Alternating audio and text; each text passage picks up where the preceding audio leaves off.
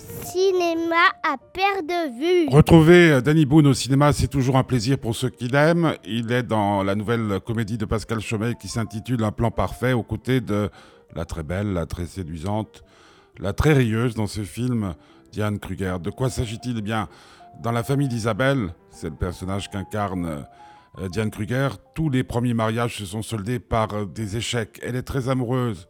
Elle partage sa vie, son cabinet de dentiste avec celui qu'elle aime. Elle ne veut pas donc, euh, s'il se marie, eh ben, comme ça serait son premier mariage, tout cela sombre dans le boléro de Ravel ou dans la mouise, si vous permettez cette expression un peu triviale. Alors, elle va prendre une décision un peu singulière, un plan parfait, croit-elle. Elle va vite épouser quelqu'un, en divorcer. Et puis comme ça, ben, quand elle épousera celui qu'elle aime, pardon, eh bien, ça sera le bonheur parfait. Du moins le croit-elle, car elle va tomber sur Jean-Yves, incarné par Danny Boone, euh, qui fait du Danny Boone. Ben, comment pourrait-il faire autrement quand il est sur un écran?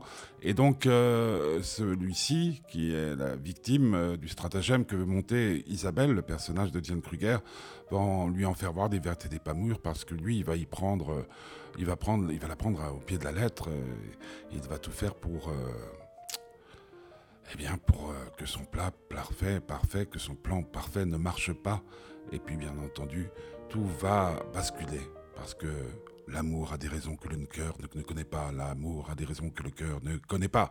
Un plan parfait. Je ne suis loin d'avoir été séduit par cette comédie, mais elle risque d'en faire rire plus d'un. Donc je m'incline.